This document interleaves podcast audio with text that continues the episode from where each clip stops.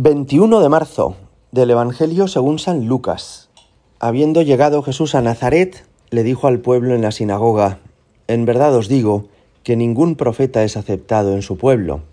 Puedo aseguraros que en Israel había muchas viudas en los días de Elías, cuando estuvo cerrado el cielo tres años y seis meses, y hubo una gran hambre en todo el país.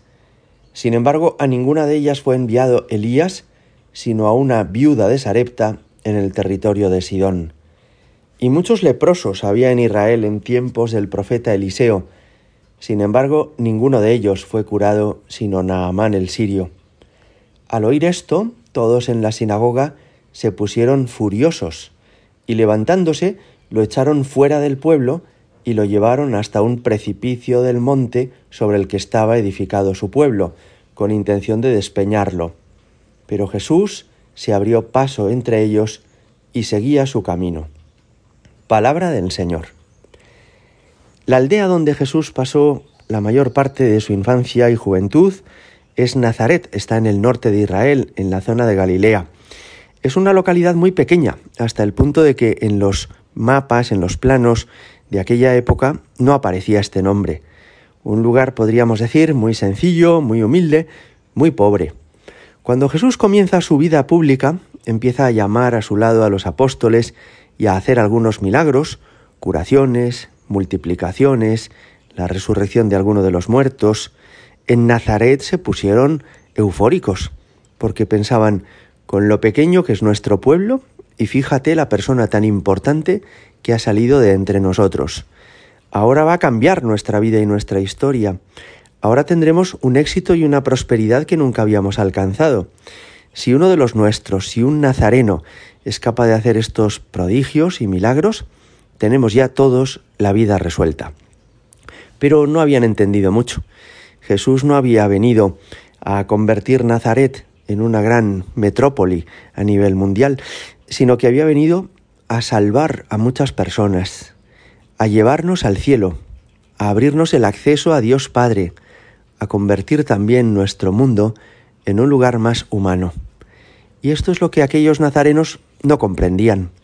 Por eso cuando Jesús les dice que en la época de Elías el profeta no fue enviado a otras viudas, sino a la de Sarepta, que era una de fuera, esto a ellos les enfada muchísimo. ¿Cómo, cómo, cómo? ¿Que quiere entonces dedicarse a los forasteros? ¿A los de fuera? ¿A los de otras ciudades? Y querían despeñarlo, es decir, querían matarlo, como diciendo, mira, si no vas a ayudarnos a nosotros, pues no vas a ayudar a nadie, porque no te lo vamos a permitir. En el fondo, aquellos nazarenos vivían muy replegados en su propio interés, en lo suyo, en sus intereses, en sus deseos, y no tenían esa amplitud de miras que tiene Jesucristo. Él piensa en todos, él piensa en llegar hasta el último rincón de la tierra. Él piensa en los que nadie piensa. Y eso es lo que asombra a los nazarenos. También esto ocurre en el presente. Hacemos bien en acercarnos a la iglesia para pedir por los nuestros, nuestra familia, nuestros compañeros de trabajo, nuestros vecinos, pero desea Jesús que no tengamos esa estrechez de pensar solamente en los nuestros, que no tengamos esa mezquindad de vivir como replegados, cerrados en nuestros propios intereses. San Ignacio de Loyola en el libro de los ejercicios espirituales dice, tanto más avanzará en la vida espiritual cuanto más saliere de su propio amor, querer e interés.